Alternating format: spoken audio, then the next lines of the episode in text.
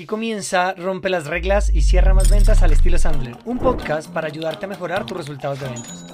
Nos han vendido una idea falsa de que vender es hablar mucho, convencer a toda costa, manipular y simplemente ofrecer un producto o un servicio. Y las ventas son otra cosa totalmente diferente. Se trata de generar confianza, de ayudar a los prospectos a descubrir sus dolores a través de preguntas y hacer presentaciones exitosas solo cuando haga falta. Quienes lo hacen así, nosotros los llamamos vendedores profesionales. Estos vendedores logran cada día no pelear por precios, acortar ciclos de ventas, llegar a los verdaderos tomadores de decisión, decidir para quién sí y para quién no es su producto o su servicio, lo que resulta en trabajar mucho menos y ganar mucho más. En este podcast vas a aprender tres cosas, las actitudes, las técnicas y los comportamientos para que tú también te conviertas en un vendedor profesional. Así que si eres vendedor, gerente responsable de las ventas o dueño de negocios, este podcast es para ti. Yo soy Paula Manteiga. Y yo soy Luis Guillermo Velandia. Somos entrenadores de Sandler Training, la compañía de entrenamiento en ventas y gerencia más grande del mundo y te damos la bienvenida a este podcast. Vamos a romper las reglas y a cerrar más ventas. Comenzamos. Bueno, entonces, eh, recuérdenos cuáles fueron las tres fases de la técnica que vimos. A ver, que se note que, aprendieron con estos jóvenes alguito, así sea, alguito. De pronto les gustó porque se rieron, pero no más. Confianza, calificación y cierre. Correcto, bien. Super Andrés, bien, Joana, confianza, calificación y cierre, correcto, listo. Entonces, bueno, y eso recuerden que la técnica hace parte de que manteiga la técnica hace, parte del triángulo del éxito, del cómo hacer las cosas. Exactamente. Entonces, recuerden, eh, toda esta miniserie se ha llamado Tres elementos que mm, transformarán tus resultados de venta y que no son una varita mágica. Y hemos estado hablando de el triángulo del éxito, que es actitud, técnica y comportamiento. ¿Listo? De eso es lo que hemos estado hablando. Ya vimos actitud, segundo episodio. Bueno, en el primer episodio dimos un paseo general por todos y en cada uno de los episodios hemos ido profundizando. Eh, ya vimos técnica la sesión pasada y hoy vamos a ver comportamiento. Comportamiento. Pau, ¿qué es comportamiento? A mi comportamiento, hay muchas cosas del método Sandler que no me encanta la traducción porque como que no se entiende. O sea, y para mí comportamiento es hacer lo que tienes que hacer, o sea, hacer la cantidad de trabajo que tienes que hacer, pero ojo, ojo. Eh, no es hacer cualquier cosa, o sea, no es trabajar por decir que tenemos que trabajar de 8 de la mañana a 5 de la tarde y tener full tu agenda por tenerla, sino hacer la cantidad de trabajo que tienes que hacer de cada actividad en concreto. ¿Qué actividades las que te funcionan a ti, que no necesariamente van a ser las que me funcionan a mí? ¿Ok? Entonces, al final, comportamiento es un poco como entender qué actividades tengo que hacer y tener la disciplina de hacerlas. That's it. Correcto, correcto. Entonces, y recuerden qué disciplina es hacer lo que tienes que hacer incluso cuando no tienes ganas. Incluso no, cuando no tienes ganas, porque cuando tienes ganas, realmente no eres disciplinado. A ver, porque entonces yo diría, soy muy disciplinado para dormir hasta las 10 y yo soy disciplinado y yo no fallo. No, eso no es disciplina. Disciplina es hacer lo que tienes que hacer cuando no quieres hacerlo. Y chicos, hay una frase de Warren Buffett, creo que es, y dice, no tienes que ser más inteligente que los demás solamente tienes que ser más disciplinado que los demás. Miren, el gran, el gran diferencial entre las personas que son exitosas y las que no es la disciplina, es lo que hace esa gente. Hay un... perdón, y vuelvo a hacer énfasis, ¿no? En las actividades adecuadas, porque por ejemplo, aquí María Sonovia decía, llamar así no me guste.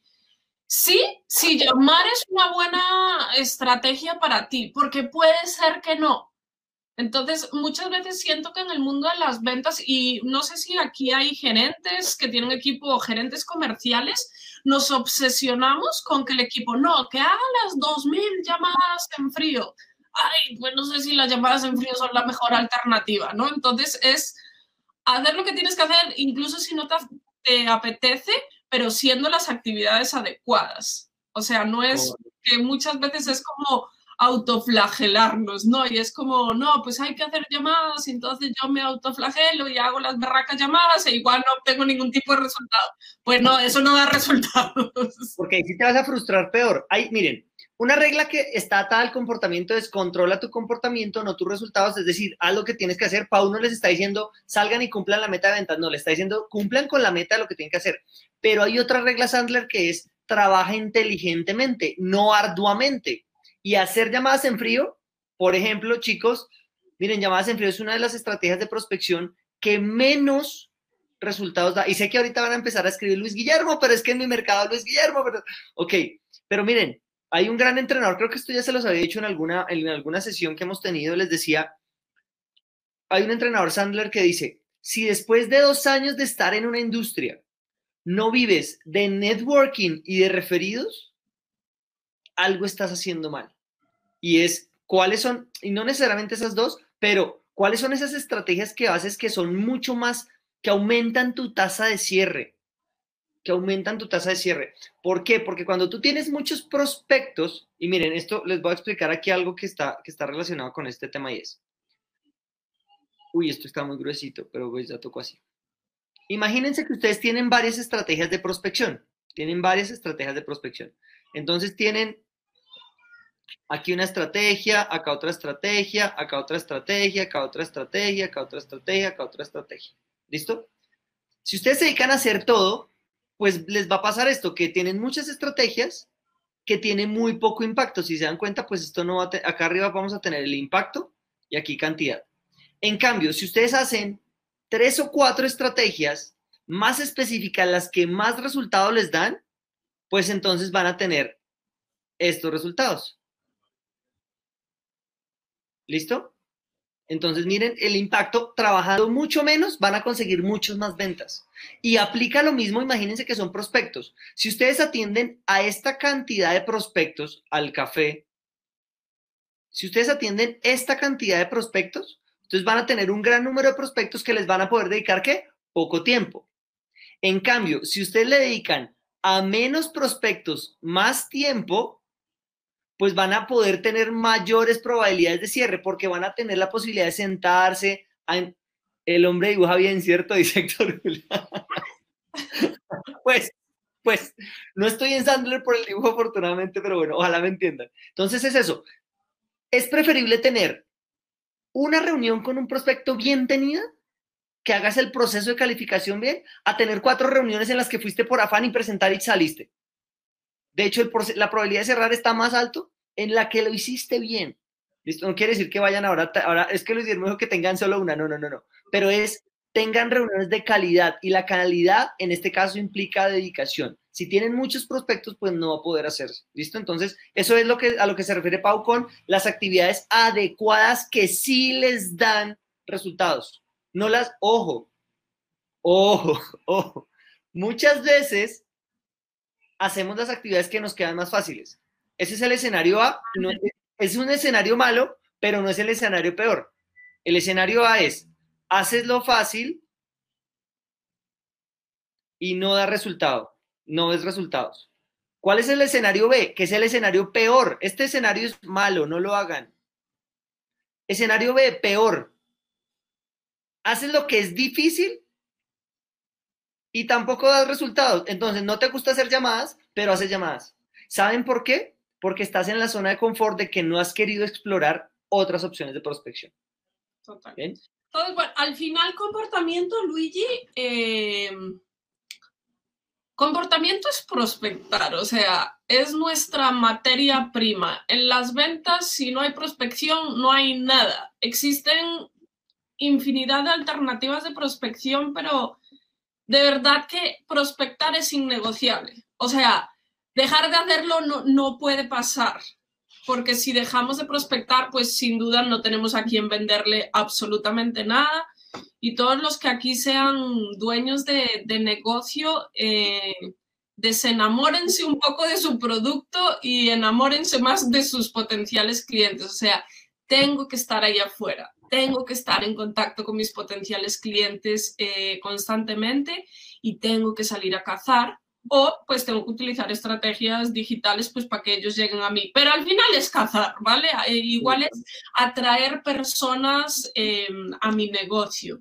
Entonces, comportamiento pues al final es prospectar, o sea, buscar potenciales clientes. Correcto. Y Diana dice, cuando se está empezando, ¿cómo, ¿cómo consigo referidos? Por eso te digo, si después de dos años de llevar en un negocio, al principio sí, y Paula y yo hicimos llamadas en frío lo que no está escrito lo que no está escrito. No me lo recuerdes. ¿Cerramos negocios? Claro que cerramos negocios de esas llamadas en frío, obviamente sí, pero de mil llamadas cerramos, no sé, diez negocios, de mil, diez. Es la alternativa menos eficiente, sin duda alguna. Pero al principio te toca. Sí, total. Hay un ejercicio que a mí me gusta mucho ahí, Luigi, no sé si me estoy anticipando, pero y porque muchas veces eso, como, no sé, eh, bien porque es lo que hace mi compañero, o veo qué es lo que hace la gente, o leo en internet qué es lo que hace la gente, eh, me enfoco mucho en esa parte de en frío, ¿no? Como tocar puertas en frío, porque estoy empezando, porque no conozco a nadie, bueno, por el motivo que sea. Em, para mí la mejor forma de conocer cuáles son las estrategias que mejor me funcionan es, obviamente, los que ya llevan un tiempo vendiendo, los que no, tienen que primero experimentar hacer un análisis de qué pasó el año pasado, cuántos tratos cerré, de dónde provienen, cuántos tratos cerré, de dónde provienen, y estar haciendo ese, ese análisis constantemente, constantemente. Y van a ver que de en frío es de donde menos provienen generalmente, generalmente, ¿vale? No, no es nunca, porque hay negocios donde sí, pero generalmente no es en frío. ¿Cuándo puedo hacerlo de en frío? Pues cuando no conozco a nadie cuando, o sea, cuando literal estoy empezando y no tengo absolutamente nada. Sí, es un punto de partida. Em, generas mucha destreza y, y, creo que ayuda mucho a lo que dice Luigi, a agendar buenas reuniones. Cuando uno es bueno haciendo esas llamadas, te vuelves crítico eh, y te vuelves bueno agendando buenas reuniones, no, no dándole tu tiempo a cualquiera que se aparece al frente. Correcto. Y ahí hay un tema bueno, si tocaste un tema de los números y ahorita vamos a hablar un poquito más de los números. Un vendedor que no conoce sus números es un vendedor que no tiene brújula, no sabe qué es lo que realmente funciona y no sabe qué es lo que no. Entonces, pues vas por la vida dando tumbos y dándole hachazos a un árbol sin filo, ¿no? Sin, con un hacha sin filo. Entonces, eso, eso es clave. Em, bueno, entonces, para ir metiéndonos ya bien en el tema de comportamiento. Chicos, comportamiento. Las ventas son un tema de estadística y por eso lo que decía Paula, revisen sus números. La mejor manera, Pau, ¿te acuerdas que habíamos hablado en alguna ocasión de hacer un, un qué, un, una miniserie sobre herramientas tecnológicas? Tendremos que hablar del CRM, ¿no? El CRM es el que les da, la, les da toda esa información. De eso sí, no hay problema. Entonces, miren, si ustedes de cada 10 personas con las que se conocen, por llamada en frío, por lo que sea, o, ¿sí? Cierran un negocio y quieren cerrar 10, pues tienen que hablar con 100. Ya está, las ventas son estadística. Y la estadística no falla. Yo sé que, claro, en un mes va a quedarse un poquito corto. En el siguiente mes va a pasarse un poquito. Pero con el tiempo, cuando mide seis meses, no sale de ahí. De hecho, mírense un documental que se llama The Code, el código en Netflix, y hay un tipo que quiere explicar el mundo con números. Y hay una partecita que son tres capítulos. En el capítulo 2 hay una parte donde quiere explicar la estadística. Y básicamente el ejercicio es rápido y es en, en un tarro, coge y lo llena de dulces. Y va y le pregunta a 500 personas, oye, ¿cuántos dulces hay acá? Y nadie se acercó ni por 2000, ni por 2000. Pero cuando él sumó y dividió los 500, se escacharon por dos y el número eran 18.600 algo. Entonces miren que la estadística funciona. Entonces lo primero es empezar a entender sus números. Entiendan sus números que son los que les van a dar, les van a dar la, tranquilidad de saber que lo que están haciendo realmente es lo que, lo que tienen que hacer. Vengan, yo les hago una pregunta aquí, perdón a Luillo. Em, ¿Quién acá conoce sus números? O sea, ¿quién acá digan yo sí, yo no, yo sí, yo no? ¿Quiénes conocen cuáles son sus números? Porque es un poquito lo que, lo que decía Luigi al principio, ¿no? Cuando no tenemos como ese norte, ese para dónde tenemos que ir, ese qué cantidad de trabajo, em, necesitamos hacer. Entonces nunca sabemos si vamos bien o vamos mal. Y hay meses donde uno puede dormir y hay meses donde uno no consigue dormir. ¿Por qué? Porque no sabes si vas a llegar a tus metas de ventas y entonces, no sé, va a llegar la declaración de la renta y hay que pagar el arriendo y hay que pagar el, no sé, algún gasto extraordinario y uno no sabe si va a llegar o no va a llegar. Entonces, eh, no puede ser que yo me dedique a las ventas y no conozca mis números, porque literal no tengo ni idea de si estoy haciendo lo que tengo que hacer o simplemente, según yo, me estoy esforzando. Exacto. Y recuerden, el que no sabe para dónde va, Ya, ya llegó. llegó. Exactamente. Entonces, eh, por ejemplo, Paula es la encargada de, de todos los temas. Ella se encarga, yo la ayudo, evidentemente, eh, en los temas digitales, pero Paula directora de los entrenamientos digitales. Entonces, cuando hay un lanzamiento digital, cosas, todos los entrenamientos digitales, No, no, no, Eh, no, no, yo soy la encargada de salir de vacaciones, o sea, no me, no me dé roles que no quiero. Paula tiene un número y Paula me dice, mira, si tenemos 100, 100 inscritos, de esos van a ir 40 y de esos 40 le vamos a vender a dos más o menos o tres. Eso es, Paula ya lo sabe. Esto, entonces nosotros ya sabemos que nuestra tasa de cierre digital es, si a nosotros no nos sirve esto, ¿por qué es importante saber esto? Porque dos semanas antes, dos semanas antes del entrenamiento o del, lanzamiento, llevamos 100 personas inscritas, sabemos que al final vamos a vender dos cupos nomás y dos cupos no nos sirven, entonces nos toca hacer algo para que este 100 se convierta en 700. Porque entonces ahí sí vamos a poder vender, no sé cuánto me da esto, creo que son dos por, 12, como 12, 12 más. Y 12 ya de pronto sí nos sirven. Pero si tú no conoces el número, esperas hasta que llegue el final y te vas a defraudar. Este resultado, pues te va a poner triste. ¿Por qué? Pues Porque los números, los números te permiten tomar acción rápidamente.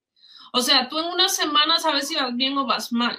De hecho, un día, bueno, vale, lo de un día se puede compensar con otro, pero si una semana no hiciste lo que tienes que hacer, bueno, vale, digamos que la semana que viene lo puedes compensar. Pero si ya te llevas dos semanas y solo te quedan dos, oye, ya está complicado el cuento de, de recuperar la cantidad de trabajo, ojo, adecuada, ¿vale? Que tienes que hacer. Entonces, los números te permiten ir dando cambios en el camino.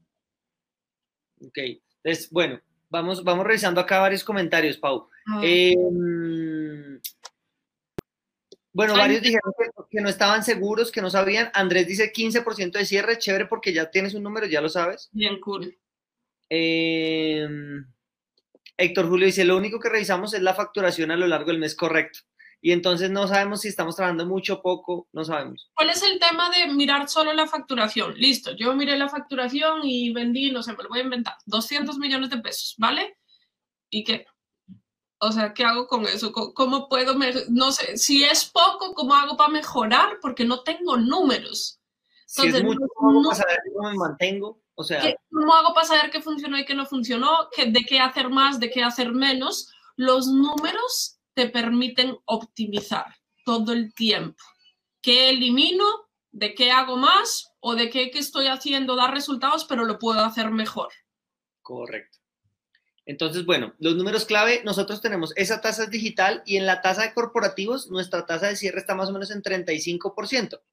Eh, la manera más fácil de llevar esto en tiempo real es un CRM. Esa es la manera más fácil, porque si ustedes lo van a hacer manualmente, pues eso va a ser una galleta. No sé si quieran, les compartimos pantalla y les mostramos eh, todo lo que te muestra el CRM, Pau, no sé qué opinas. Eh, dale, comparte. Entonces, espérenme, voy a abrir aquí mi... Mira, ven, voy a, con- voy a contestar una pregunta aquí de, de Ariel. Para Finca Raíz, ¿cuáles serían los números? Yo no sé. Ariel, no hay unos números específicos para cada industria en concreto. Cada persona es totalmente diferente, ¿vale? Y de hecho, los que tienen equipo eh, no necesariamente van, van a tener el mismo porcentaje todas las personas del equipo. ¿Qué ayuda a mejorar los porcentajes? La técnica. ¿Ok? Con mejores técnicas, obviamente mejoro los porcentajes, pero cada persona tiene un porcentaje eh, diferente. ¿Qué es lo bonito de, de conocer los números? Que cuando tú conoces los números de todas las personas de tu equipo o de ti mismo y haces, cumples con ese número de actividades, ¿qué crees que va a pasar? Los resultados se dan. Es que es estadístico, o sea, se da porque se da. Entonces, ¿hay unos números definidos para cada industria? No, tienes que medir los tuyos. Si no lo has hecho, bueno, pues échale un poquito de, de, paciencia. Ya hasta ahora no lo hacías, así que no te estreses. Échale un poquito de paciencia y empieza a medir este mes y mide el mes que viene y empieza a medir todos los meses para que por ahí en tres meses, seis meses, depende mucho de tu ciclo de ventas, ¿vale? ¿Por qué? Porque si tú, por ejemplo, mi ciclo de ventas es un año, pues porque miras este mes no vas a conocer tus números, porque el ciclo de ventas es un año, ¿vale? Te va a dar tal vez un, un estimado, pero no va a ser eh, unos números tan reales. ¿Listo? Entonces, vas a tardar en construir esos números tanto tiempo como largo es tu ciclo de ventas. Así que no se estresen, ¿vale? Eh, que no me estaba, no sé, es que hicieron un cambio en, un cambio en, en la plataforma y ahora no encuentro lo que les quería mostrar, pero bueno. Eh, ¿De Pipe? Sí, pero bueno, no, se los debo. Se los debo. Eh, les iba a decir, ah, bueno, entonces, ¿qué pasa? Lo primero es conozcan sus números y entiendan muy bien sus números. ¿Listo? Eso es clave, esa, esa parte es fundamental.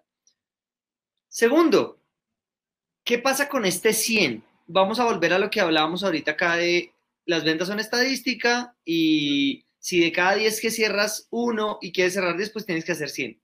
Pasan dos cosas con ese 100 y vamos a borrar acá la, la pantalla. Voy a, voy a tener que quitar nuestros cuerpitos.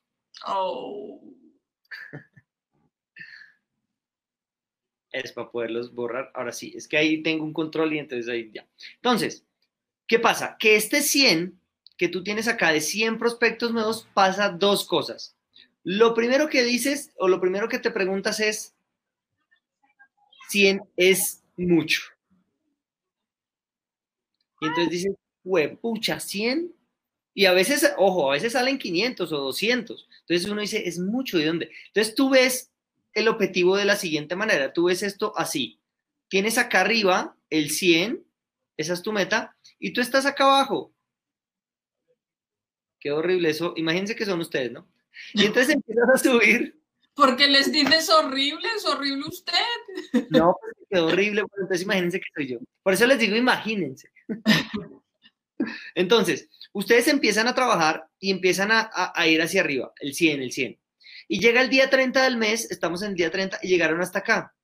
Y este tiene un problema es, el día 30 dices, miras para abajo y dices, ¿hasta dónde llegué?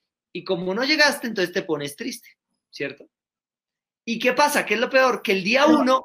Triste y con un ojo negro, por lo que veo. Un ojo negro. y llora, y llora, Perdón, es que vine con el bullying recargado. llora y llora así, eso. Las, eh, más triste. entonces, y entonces miras para abajo y el día 30, ¿qué pasa? Pasa lo peor aún, que vuelves a empezar. Y entonces otra vez el 100 vuelve a cero, el taxímetro que tenías vuelve a cero. Entonces eso es muy frustrante porque no llegas. Lo que tenemos que hacer, o la manera que tienes que enfocarte en ese 100 es coger ese 100 y dividirlo en pequeñas partes. ¿Vale? Y construir una escalera en la que aquí está tu 100, pero tu trabajo, aquí estás tú. Tu trabajo ya no es llegar al 100. Tu trabajo es llegar al, no sé, si lo divides por días, a 10. Esto es mucho más alcanzable. Esto es mucho más alcanzable. ¿Y qué pasa, Pau? ¿Qué pasa si yo llego aquí esta semana, ya estoy aquí parado, e hice 8? Pues que debo dos debo dos. Entonces en la siguiente semana ya sé que toca hacer 12 y voy, puedo ir teniendo control, lo que les decía a Paula ahorita, de lo que estoy haciendo. Y esta es la manera en la que vas a garantizar que el 100 se cumpla. Y esto es lo que va a garantizar que el dinero que entra en tu cuenta es lo que tú esperas.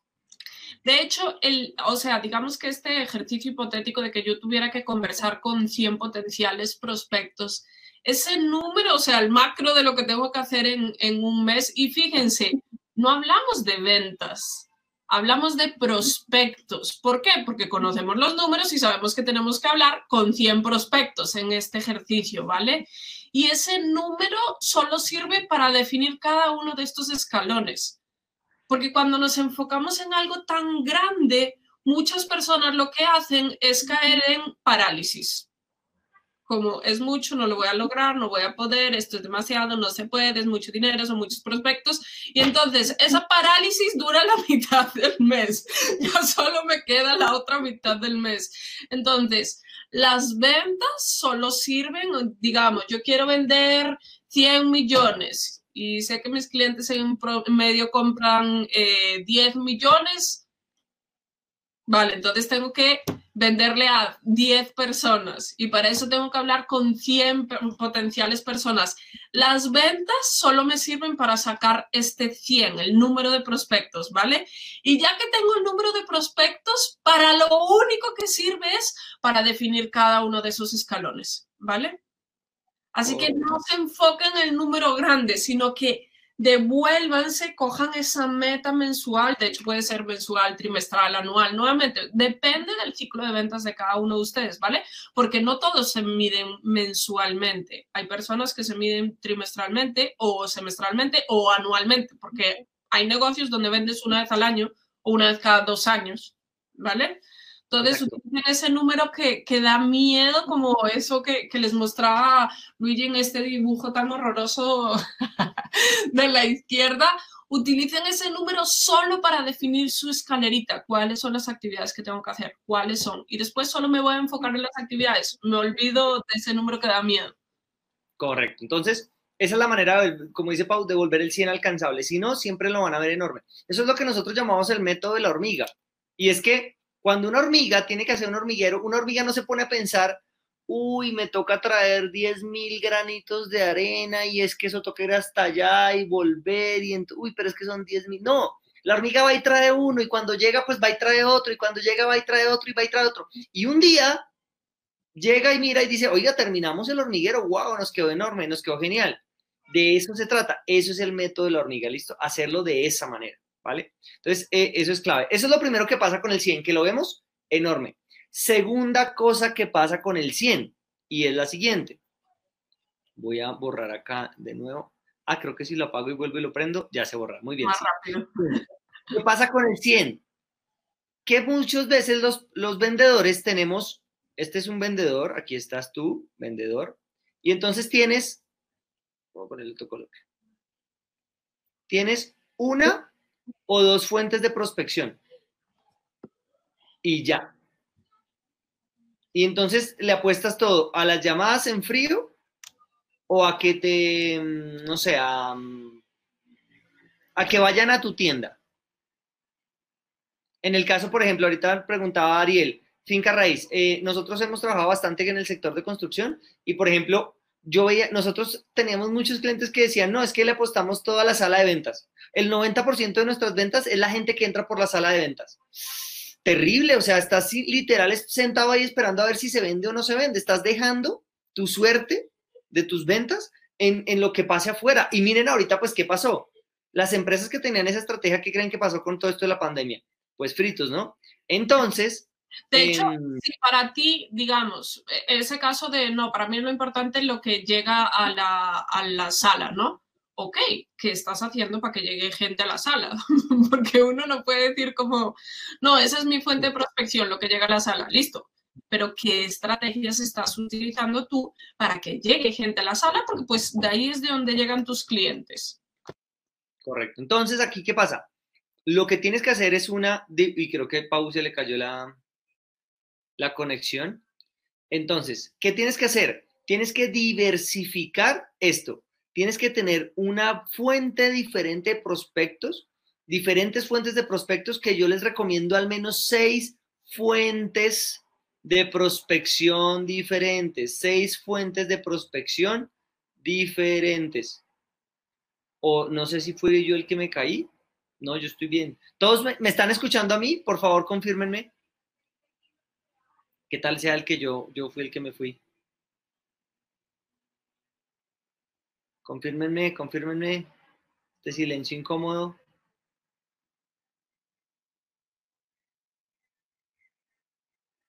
Ah, a mí sí me escuchan. Ok, sí, listo. Entonces, el que, la que se fue fue Pau, yo aquí listo. Entonces, e, esto es lo que tienes que hacer, diversificar la... Gracias, gracias. Eh, bien. Entonces, diversificar tus fuentes de Esto es básicamente como el viejo dicho de no pongas todos tus huevitos en una sola canasta. No pongas todos tus huevitos en una sola canasta. Entonces, de eso se trata. Mientras Pau se termina de conectar y, organiza ya el tema, les voy a compartir ya, ya de hecho, les, les, digo, el CRM que utilizamos acaba de, acaba de cambiar la manera en que da reportes y está muy chévere, entonces les voy a compartir acá la pantalla eh, y quiero mostrarles cómo, cómo se ven tus números cuando, cuando tienes muy claro lo que estás haciendo. Entonces, miren, acá me sale la tasa de cierre. Entonces nosotros tenemos aquí, estos son tratos solamente corporativos, corporativos. Entonces, en este momento tenemos una tasa de cierre del 44%. ¿Listo? De 100 prospectos que entraron. De hecho, aquí salen, miren. Eh, en, en, este momento tenemos 11 deals ganados y 14 deals que se perdieron. ¿Listo? Entonces, de 25 prospectos, de 25 prospectos, creo que es un poquito más. No sé si estoy ah, eh, haciendo bien el tema del, del rango de, fechas que le tengo que poner. Eso es. Pero adicionalmente el CRM también me muestra esto. Me muestra por etapas. Nosotros acá tenemos por contactar, contactado, calificación. Vean, para que ustedes no vean que lo que les hablamos la vez pasada era pura carreta de las fases de la venta. Nosotros tenemos una fase de la venta que se llama calificación. Entonces aquí está calificación por agendar, calificación agendada, eh, cumplimiento entregado, que es la parte de cierre, cumplimiento agendado, eh, cumplimiento entregado y facturar. Entonces, este es el, el, todo el embudo de nuestras ventas y vamos viendo paso a paso cuánto es. Claro, cada uno se va cayendo, cada uno se va cayendo los números porque hay gente que se va quedando en el, en el proceso, ¿listo? Esta es la manera en la que nosotros sabemos cuánto es. Entonces, yo ya sé que si quiero cerrar 10 negocios, en este momento tenemos una tasa, por ejemplo, del 41%. Si quiero cerrar 10 negocios, pues lo que tengo que hacer es em, em, cerrar, eh, abrir 22 prospectos nuevos, porque ya sé que mi tasa es el 44% y ya está, ¿listo? Entonces, de eso se trata, que lo tengamos súper claro. ¿Listo? Ok. Sí, sí, a Paula se le había caído, tranquilo, se se, se, no se, cayó, no se cayó mi conexión, pero cuando uno está con toda la familia, pues a él le toca moverse del lugar. Entonces, eh, eso, entonces estamos hablando, Pau, del tema de diversificar la fuente de prospección. Entonces, eres tú y tener diferentes, diversas fuentes de prospección para atraer. Y les recomendaba seis. Aquí un poquito lo que yo les decía, o sea, no se comparen no hagan algo porque, ah, es que a Menganito le funciona, entonces a mí me va a funcionar. No, no necesariamente. ¿Por qué? Porque cada uno de nosotros tenemos un temperamento diferente, porque cada uno de nosotros tenemos unas destrezas diferentes. Entonces, Luigi puede ser espectacular en eventos networking y yo nefasta. ¿Ok? ¿Significa que no puedes aprender a hacerlo? Sí, pero si no va tanto con tu forma de ser, no necesariamente lo vas a disfrutar, entonces rápidamente vas a dejar esa fuente de prospección. Entonces el trabajo acá es ver cuáles me gustan y doy buenos resultados y cuáles no me gustan, pero también doy buenos resultados. Entonces sus fuentes de prospección tienen que estar compuestas de estas dos. ¿Cuáles no pueden utilizar? Las que me gustan, pero no me dan resultados y las que no me gustan y obviamente tampoco me dan resultados. Entonces yo tengo que tener un mix entre lo que me gusta y me da resultados y lo que no me gusta, pero igual soy bueno y me da resultados. Correcto. Eh, Andrés pregunta, ¿y cuáles podrían ser esas fuentes de prospección? Mira, hay muchas, hay más de 20 fuentes de prospección, Andrés. En la miniserie número uno hablamos cuando hablábamos de cómo prospectar, hablamos de, prospección y profundizamos bastante en el tema, pero mira, te doy varias ideas, pues llamadas en frío es una, networking, referidos, eventos, webinars, eh, lanzamientos, eh, LinkedIn, bueno, un montón de cosas que... que, redes sociales, hay muchas, o sea, digamos... Nosotros que entrenamos mucho la industria construcción, eh, las visitas en frío funcionan muy bien. Es una de las fuentes de prospección. Entonces, la, visita en frío funciona. Eh, no, pues, hay demasiadas. bases de datos. Eh, bueno, hay muchas. Ahí ya te hemos dicho 10. Entonces, hay muchas fuentes de prospección. Lo importante es que escojas las que a ti te funcionen, que te dan resultados, que te sientes como y haciéndolo. Entonces, ¿qué es el siguiente paso una vez que tú defines tus puentes de prospección? Tú dices, listo, ok, Paula y Luis Guillermo me dijeron que tengo que hacer eventos de networking. Ok, tengo que ir a eventos de networking. Ok. Ponte un número, porque si no, ¿cómo vas a saber que sí lo estás haciendo? Ok, voy a ir a cuatro al mes. Ok, eso quiere decir que voy a ir a uno a la semana. Esto es en lo que te tienes que enfocar esta semana. No pienses en los cuatro que son muchos, ¿no? Porque además a esto le vas a meter las otras fuentes de prospección. ¿Listo? Entonces, eh, este es el enfoque y este con este numerito es que construyes tu escalerita. Exacto. Y eso es en lo que te tienes que enfocar, en la cantidad de actividades. O sea, de cada una de estas eh, alternativas de prospección o estrategias de prospección, ok, ¿cuánto debo hacer de cada una? Y en esas actividades es en lo que te tienes que enfocar, en hacer las llamadas que hay que hacer, en ir a los eventos que hay que ir, en pedir la cantidad de referidos que tienes que pedir. Ese es tu trabajo. Tu trabajo no es preocuparte por, por el monto de la venta, sino hacer lo que tienes que hacer para llegar a ese resultado. Entonces, regla Sandler, voy a escribirla acá, controla tus comportamientos, no tus resultados. Ya le doy enter, cuando yo le dé enter ahí sí lo van a poder ver. Sí. Entonces, em, regla clave, ¿listo? Si la ven, yo no la veo. No, no, todavía no, todavía no. Es que me quedo, no, tengo que cambiarle el tamaño. Están haciendo dibujitos. Sí, no se enfoquen en, el resultado, sino en el comportamiento, en la cantidad de actividades. Y de verdad, cuando hacen este switch y se enfocan en, el comportamiento, hace que sea como un poco divertido y todo, porque sabes si van bien o vas mal. Incluso eh, poco a poco tú lo vas puliendo y cada vez con menos comportamiento consigues mayores resultados. Porque mejoras tu técnica. Y, aquí es donde se cierra el círculo de las tres cosas. Perdón, Pau, que metí la cucharada así por la mitad. Perdón, no, no, no, no. No solo es que mejoras tu técnica, Luigi, sino que con el tiempo conoces qué estrategias te funcionan mejor. O sea, es un proceso. Algo que pasa mucho en, en comportamiento y lo vemos constantemente con nuestros clientes es que las empresas adoptan una estrategia, ¿vale? Deciden como, no, vamos a hacer, no, no sé, cualquier estrategia, visitas en frío. Exacto. Y la utilizan un mes y dicen, no, no, no, esto no funcionó. Cambiemos a otra cosa. En lugar de ver qué funcionó, o sea, a los que les dio resultados, ¿por qué les dio resultados? ¿En qué momento dio resultados? ¿Qué se hizo? ¿Qué se puede hacer de una forma diferente? ¿Qué se puede hacer de una forma mejor? Entonces, cada vez que adopten una estrategia, optimícenla, o sea, no las desechen, porque hay empresas que van rotando y personas que van rotando estrategias todo el tiempo sin tener ningún tipo de resultados porque no le dan tiempo a que den resultados. Y bueno, y la otra es, pues aprendan de los mejores en cada una de esas estrategias, ¿no? Esa, esa siempre es nuestra técnica. Para lo que quieras ser bueno, aprende el mejor, ¿vale? Correcto. Entonces. dale tiempo.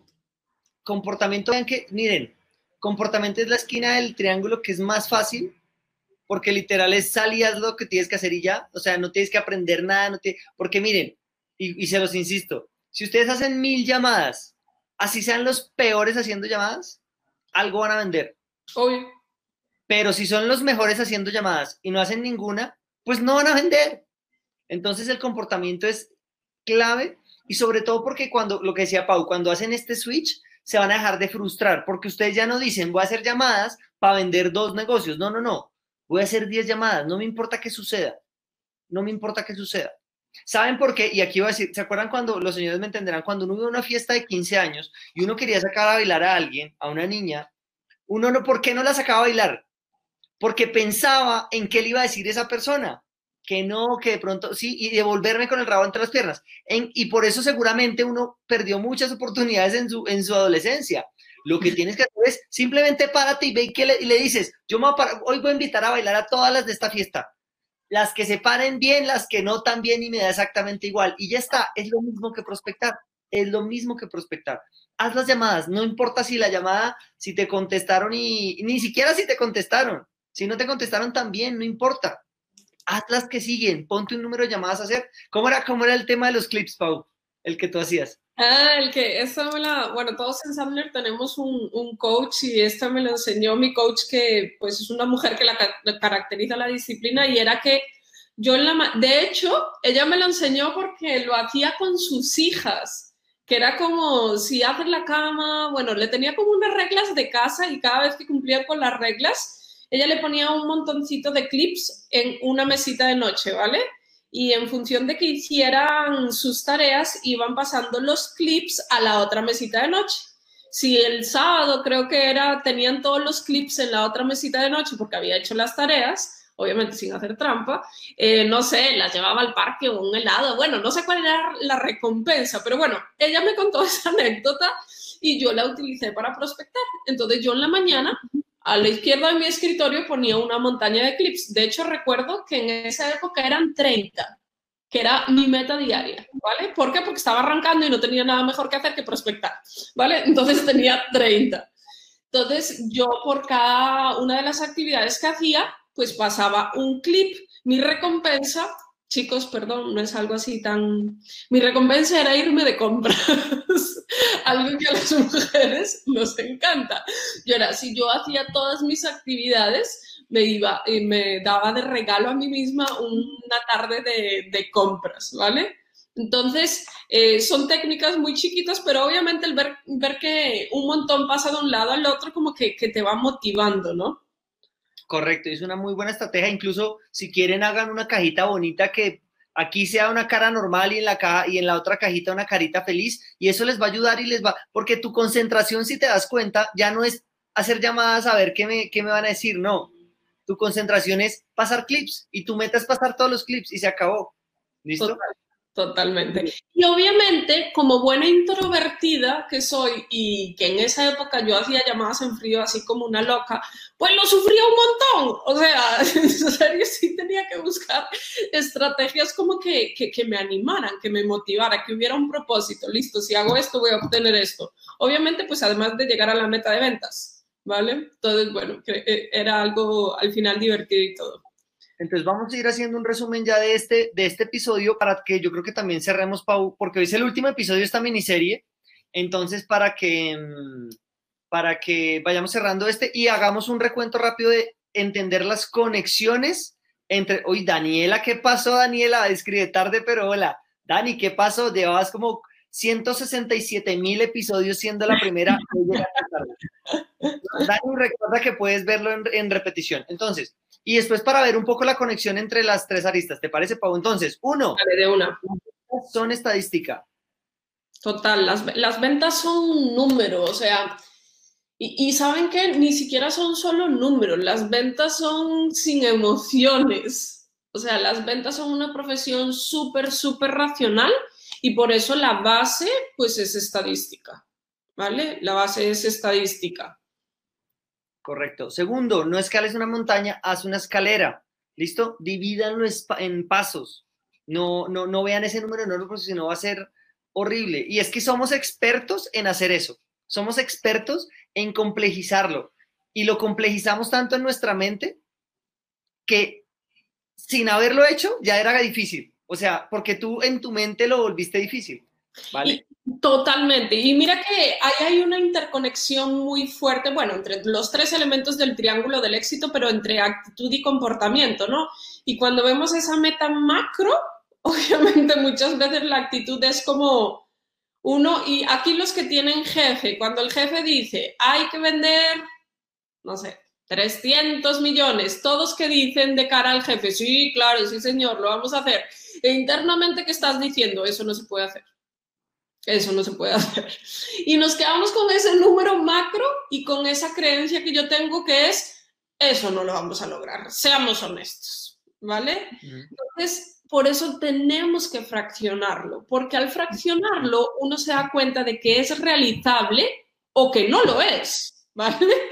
Porque muchas veces eh, pienso aquí, no sé, pues emprendedores, a veces ponemos metas que no son realizables, no ya, tal vez en el futuro, pero no ya. O sea, voy a vender 5 millones de dólares, vale, espectacular, ¿cómo lo vas a hacer? ¿Vale? Entonces, por eso tengo que fraccionarlo para ver qué es algo realizable y con qué, con mis números. Correcto. Eh, Andrés dice, es puro tema de probabilidades. Correcto, exactamente, es un tema de probabilidades, tal cual. Tal cual. Bueno, finalmente, chicos, diversifica tu estrategia de prospección, no pongas todos los huevos en una sola canasta, eh, porque, porque si no vas a depender de una sola cosa. Lo que yo les decía que afortunadamente a mi Paula hace año y medio me empezó a joder la vida y me decía, Belandia, hagamos este tema digital, hagamos el tema digital, empecemos a ta, ta, ta, ta, ta, ta, Yo decía, pero si nos está yendo divinamente, estamos vendiendo como nunca habíamos vendido, eh, ¿para qué nos vamos a poner a estresarnos? Y aquí está, menos mal me siguió jodiendo. ¿Por qué? Porque acuérdense de lo que yo les digo, y eso fue una gran lección. Gracias a Dios yo tengo en mi vida Paula, pero sé que muchos de ustedes no tienen esa fortuna. Entonces, ¿Cómo que no? eh, la vida, si tú no tomas riesgos, la vida los va a tomar por ti. Y si tú pones todos tus huevitos en una sola canasta, esa canasta un día se te cae y se te rompe y todo valió. Ojo. Y, y, algo que tienen que tener en cuenta es que, o sea, por ejemplo, un poco volviendo a las llamadas en frío, porque en serio sé que muchas empresas son lo que utilizan como la única alternativa. Piensen que, por ejemplo, las llamadas en frío se utilizaban en los años 50, o sea, ha pasado un poco de tiempo, ¿no? Entonces, ¿significa que tengo que dejar de hacerlas totalmente? No, tal vez no, si te dan resultados, ¿vale? Y, y tenemos que ir a la, a la, vanguardia. Yo siempre comparo las ventas con otras profesiones como la medicina, como la arquitectura. Imagínense que un, un médico utilizara eh, los procedimientos que se utilizaban en los años 50. Pues probablemente se moriría más gente, ¿verdad? O que un arquitecto utilizara lo mismo, las mismas técnicas que se utilizaban en los años 50. Muchas seguramente funcionan, pero todo el tiempo están eh, pues improvisando y mejorando de acuerdo a, a, la época, ¿no? Pues en las ventas es igual, ¿vale? Y por eso lo digital, si no lo están utilizando, van tarde. Van tarde porque es un proceso largo. Entonces, van tarde. Entonces, chicos, recuerden, actitud, técnica y comportamiento. Cuando tú haces el comportamiento, te sientes feliz. Entonces, sube tu autoestima porque tú dices, hay una satisfacción del deber cumplido. Hay una satisfacción del deber cumplido que, pucha, lo que iba a hacer hoy lo hice y te sientes feliz, entonces tu actitud mejora. Cuando tu actitud mejora, entonces estás más dispuesto a aprender la técnica. Cuando aprendes la técnica, entonces vas y haces mejor el comportamiento. ¿Por qué? Porque sabes más técnica. Entonces, haces, al hacer mejor el comportamiento, pues vuelve y mejora tu actitud. Y al mejorar tu actitud, vuelves y mejoras la técnica porque estás más feliz, convencido de que funciona, vas, haces más comportamiento, mejora tu actitud, mejora la técnica, mejora tu comportamiento. Y entonces esto es un círculo virtuoso en el que tienes que estar pendiente de los tres elementos, tu actitud, tu técnica y tu comportamiento. Y yo creo que eso es como la gran conclusión de esta miniserie. Estos son los tres elementos que van a cambiar sus resultados de venta, pero se dan cuenta, no son una varita mágica. No. Hay, hay que trabajar. Eh, y, y, es un, un, proceso, ¿vale? Porque todo, todo en sí, de hecho, yo ya se los he dicho a lo largo de, de la miniserie, el más fácil es técnica. Porque, o sea, pues lo único que tienen que hacer es buscar un método que funcione. Vale, Sandler es un método que funciona y también voy a ser honesta, no es el, último, el único método sobre la faz de la Tierra. Hay otros métodos ahí afuera que también funcionan.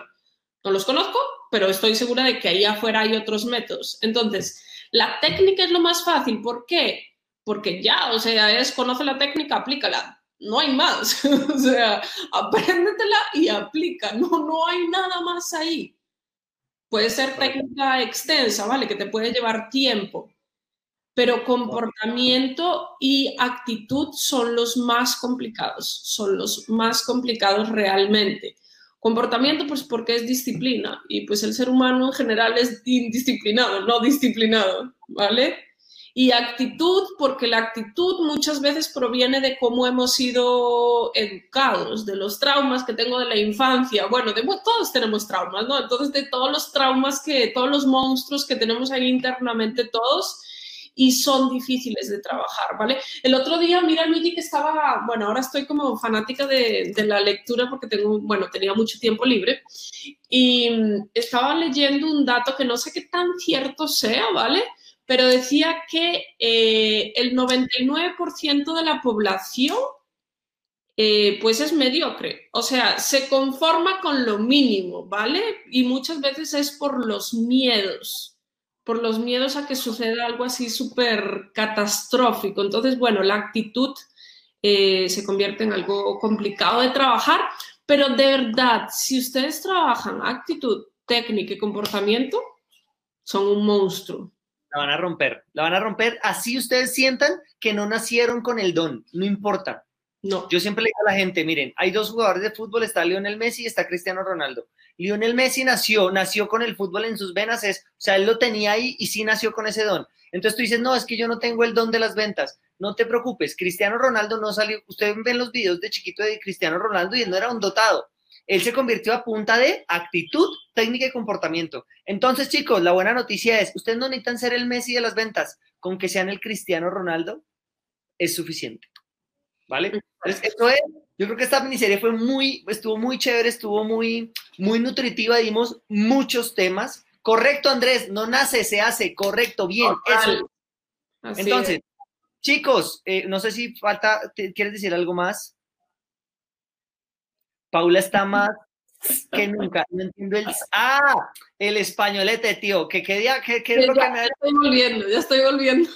Sí, yo, les decía que ese día ya me decía, ella, si ustedes se dan cuenta, Paula antes no decía Jolín. Y ahora lo dice todo el tiempo. ¿Qué fue el otro que dijiste qué día? No sé, un montón de cosas. Sí, he dicho españoletes, pero bueno. Listo, chicos. Entonces, nos vemos el miércoles. Se convierten, recuerden, en lo que ustedes quieren ser por lo que hacen hoy, no por lo que hacen mañana. Chao, chicos. Un abrazo. Bye, bye.